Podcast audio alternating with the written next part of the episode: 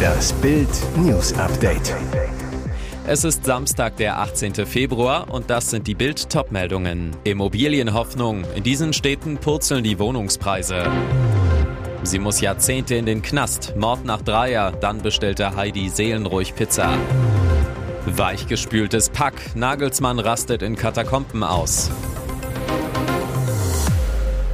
Jahrelang kannten Immobilienpreise nur eine Richtung, nach oben. Doch damit ist jetzt Schluss. Die Nachfrage nach Wohnimmobilien ist dramatisch eingebrochen. Die Europäische Zentralbank meldet in ihrer neuesten Bankenumfrage, dass europaweit immer weniger Immobilienkredite nachgefragt werden.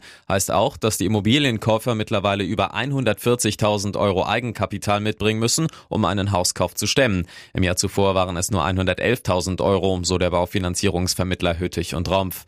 Die sinkende Nachfrage nach Wohnimmobilien führt in vielen deutschen Städten auch zu sinkenden Preisen. Erstmals seit Jahren werden Immobilien wieder billiger. Das zeigen auch Zahlen von ImmoScout24. Die Großstädte mit den größten Preiskorrekturen im Jahresvergleich bei Wohnungen im Bestand sind Erfurt mit einem Minus von 11,8 Prozent beim Kaufpreis pro Quadratmeter. Danach folgen Jena, Braunschweig, Erlangen und Wolfsburg. Auch im Neubau sinken die Preise. Die Top 5 sind Mainz, Regensburg, Münster, Karlsruhe und Erlangen mit einem Minus zwischen gut 10 und gut 8 Prozent.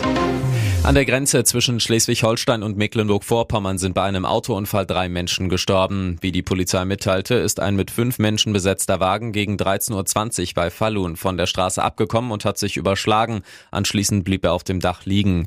Für drei Menschen kam jede Hilfe zu spät. Trotz Reanimationsmaßnahmen sind sie an der Unfallstelle gestorben. Zwei weitere Insassen überlebten und wurden mit leichten Verletzungen in Krankenhäuser gebracht, darunter auch der 31-jährige Fahrer. Notarzt, Rettungswagen, Feuerwehr und Polizei waren bei den Rettungs- und Bergungsarbeiten im Einsatz. Die DEKRA kam zur Unfallaufnahme und Klärung des Unfallhergangs dazu.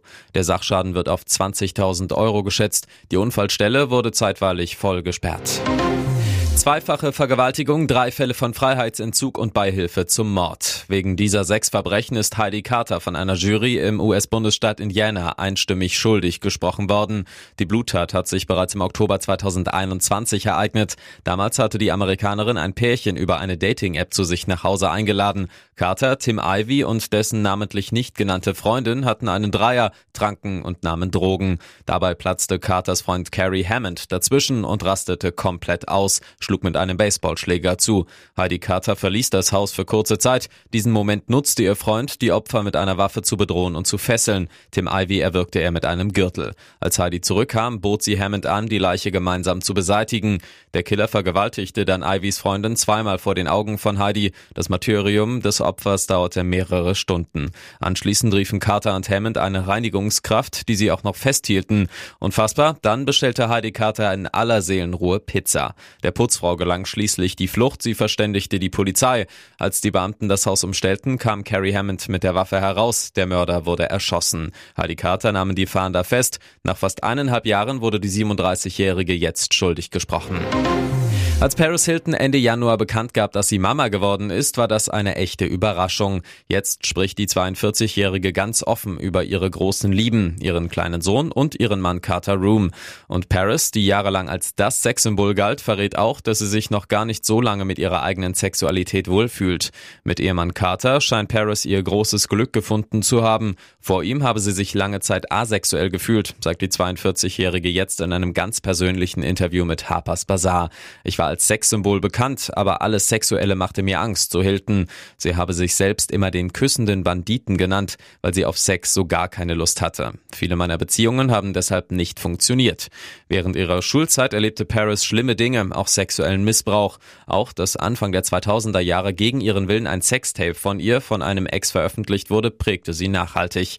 Erst mit ihrem Mann, den sie 2021 heiratete, sei plötzlich alles anders gewesen, denn er schenkte ihr neues Vertrauen. Erst mit Carter bin ich endlich nicht mehr so, sagt Paris jetzt und fügt lachend hinzu, ich genieße es, mit meinem Mann zu schlafen.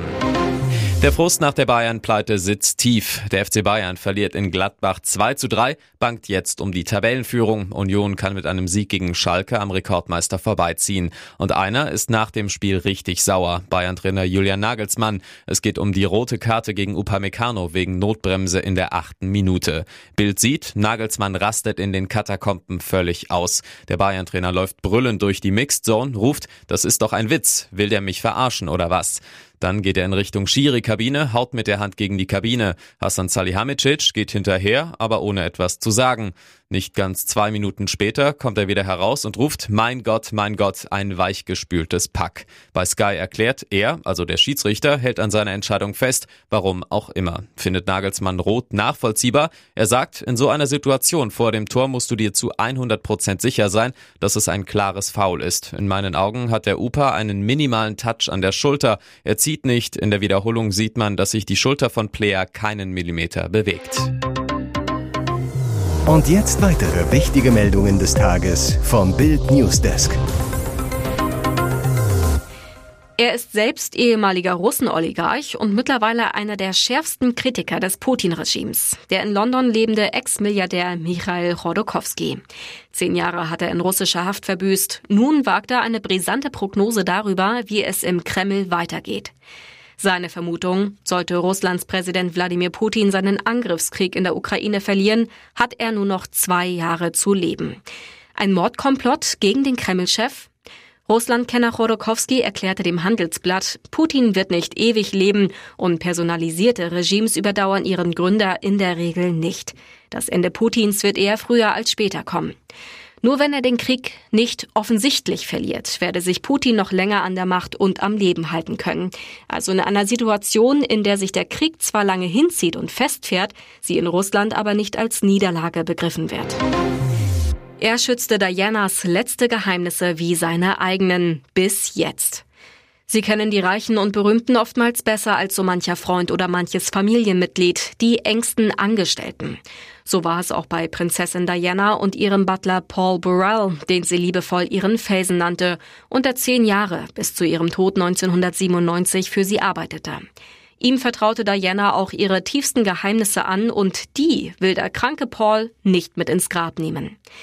Der ehemalige Butler hat Prostatakrebs, muss operiert werden. Dabei ist ihm vor allem eines klar geworden. Er will sein Wissen über die verstorbene Prinzessin mit ihren Söhnen William und Harry teilen, hat Angst, dass ihm diese Möglichkeit durch den Krebs nun genommen wird. Gegenüber Mirror sagt Burrell, ich weiß, dass einiges davon nicht schön ist, aber wenn ich diesen Ort verlasse und woanders hingehe, werden Sie es nie erfahren. Ich denke, Sie sollten es wissen. Worum es genau geht, lässt der Ex-Butler offen.